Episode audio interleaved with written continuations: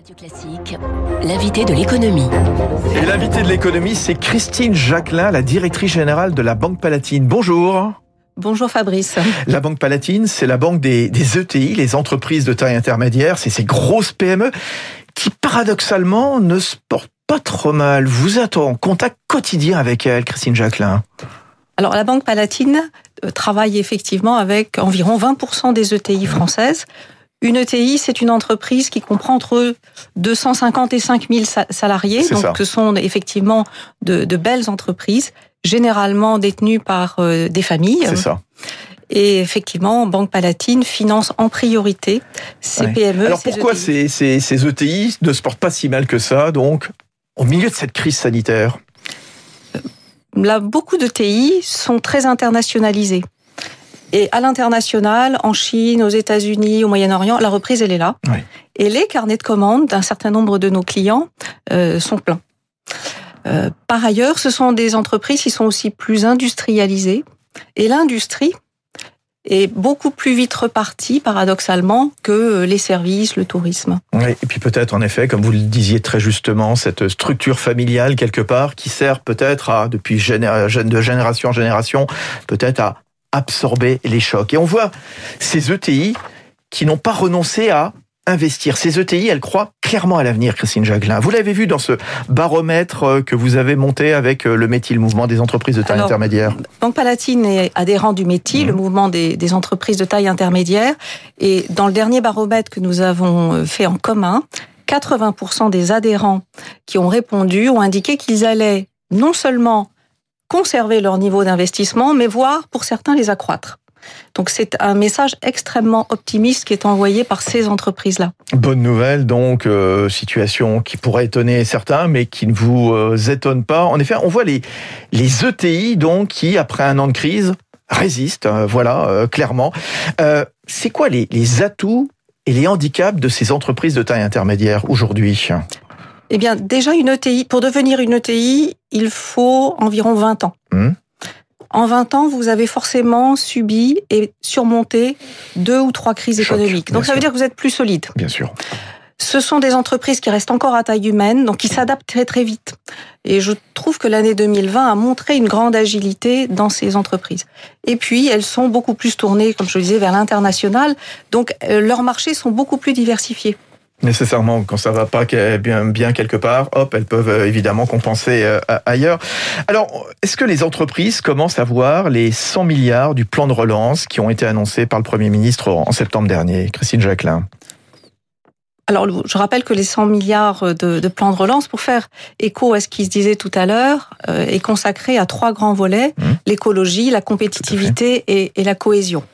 Euh, donc, aujourd'hui, euh, sur la partie entreprise, nous attendons beaucoup du prêt participatif mmh. qui doit permettre aux entreprises et qui sera probablement plutôt drainé vers les PME et les ETI, qui doit leur permettre de renforcer leurs fonds propres donc d'accroître leur capacité d'investissement. Mécanisme qui est lancé donc euh, d'ici euh, quelques jours. Est-ce qu'il est bien connu? On, on, ne sait pas. Euh, et puis il y a également les, les, les prêts garantis par l'État là qui avaient été annoncés très rapidement donc après le début de la pandémie il y a un an. Où est-ce qu'on en est? Comment vous êtes engagé Comment les ETI y ont-ils eu recours? Et puis maintenant la, la phase du remboursement parce que ça c'est pas le tout d'avoir touché le PGE. Il va falloir le rembourser. Comment elles se profilent ces ETI Trois quarts des ETI, d'après ce qu'on a pu voir, ont eu recours au PGE l'année dernière. Et c'est très bien parce qu'elles ont euh, préféré anticiper une dégradation de leur trésorerie, préserver leur trésorerie. Côté Palatine, nous avons distribué 1,4 milliard de PGE, euh, ce qui représentait quasiment une année de production de crédit pour la banque. On l'a fait en, en quelques semaines.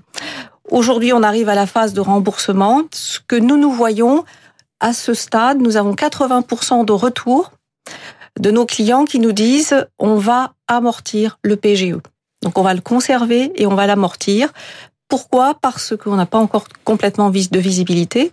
Et donc, on, souhaite le garder à titre de précaution. C'est quoi les, les, écueils qui pèsent en ce moment sur les entreprises françaises, disons les, grosses PME, les PME, grosses PME que sont les, les, les ETI, Christine Jacquelin euh, Parce que là, quand on vous écoute, on a l'impression quand même il y a un certain optimisme qui règne, et tant mieux. Je veux dire, ben, voilà, partageons cet optimisme, et évidemment, on va pas bouder notre, notre plaisir, mais malgré tout, c'est quoi les nuages qui pèsent, qui, qui, qui planent? Le, le, le, sujet crucial en France au niveau des entreprises, c'est que nous n'avons pas assez de TI. Mmh. Nous en avons un petit peu moins de 6000. C'est ça. C'est deux fois moins que l'Allemagne, mais c'est aussi quasiment deux fois moins, euh, deux fois moins qu'en Espagne, qu'en Italie, mmh, qu'au Royaume-Uni. Mmh. Notre sujet, c'est de faire grandir des ETI. Allez-y, allez-y. Et en fait, aujourd'hui, ce qu'on constate, c'est que on a un peu trop de fiscalité, voilà. notamment les impôts de production qui pèsent tout particulièrement sur le secteur industriel. Malgré l'engagement du gouvernement, justement, de réduire d'une partie ces impôts de production euh, qui, qui, qui, pèsent à hauteur de, je crois, 60-70 milliards, je crois, sur les entreprises. Oui, c'est 5 à 6 fois plus que ce mmh. qu'on constate chez nos voisins oui, européens. Sûr, sûr.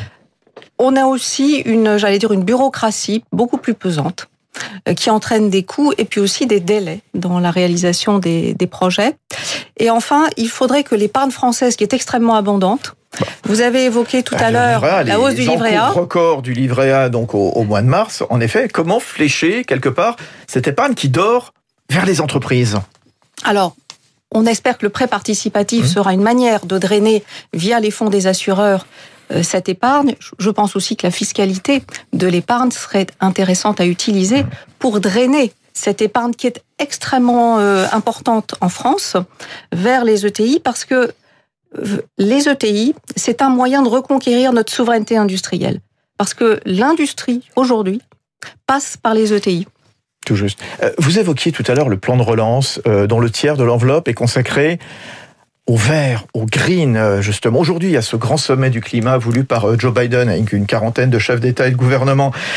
On voit comment les banques occidentales s'engagent également. Vous êtes une banque, Banque Palatine, filiale d'un grand groupe, CPPCE E en, en, en l'occurrence. Est-ce que vous, lorsque vous avez un dossier d'une entreprise sous, les yeux, vous êtes de plus en plus attentive à l'impact RSE de l'activité de cette boîte? Est-ce que vous lui posez des conditions, fixez quelque part des critères? À ce jour, on utilise effectivement ce qu'on appelle des filtres RSE. Mmh. Et nous venons de mettre en place sur le début d'année euh, une calculette verte euh, qui est à destination de tous nos professionnels de l'immobilier, les promoteurs immobiliers. Nous avons une grosse activité en ce domaine. Et donc, euh, on n'en fait pas encore une condition contraignante, mais nous mettons en place cette calculette verte pour permettre à nos clients de mesurer de quelle manière leur programme ou pas est en phase avec euh, les nouvelles attentes de la société en matière environnementale. C'est une sorte de mesure d'éducation dans un euh, dans un premier temps, mais après vous serez peut-être plus coercitive aussi euh, lorsque vous aurez des dossiers? Pas forcément plus coercitive, mais nous prioriserons Bien. dans nos décisions de crédit les projets qui nous paraîtront être plus en adéquation avec avec ces sujets. Ben merci d'être venu ce matin dans le studio de Radio Classique dans cette matinale économique. Christine Jacquelin, la directrice générale de la Banque Palatine. Bonne journée, bon retour. Merci Il est Fabrice. 7h23 dans un instant les titres de la presse avec